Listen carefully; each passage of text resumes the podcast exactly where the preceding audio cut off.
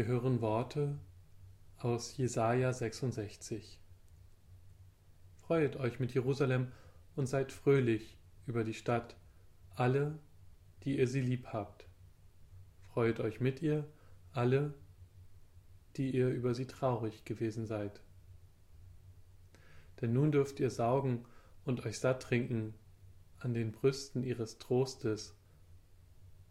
Denn nun dürft ihr reichlich trinken und euch erfreuen an ihrer vollen Mutterbrust.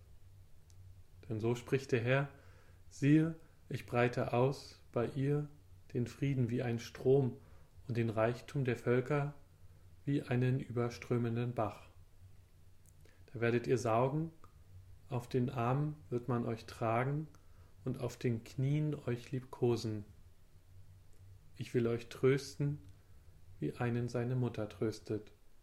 Ja, Ihr sollt an Jerusalem getröstet werden.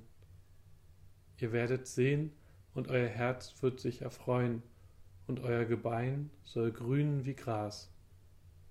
Dann wird man erkennen die Hand des Herrn an seinen Knechten.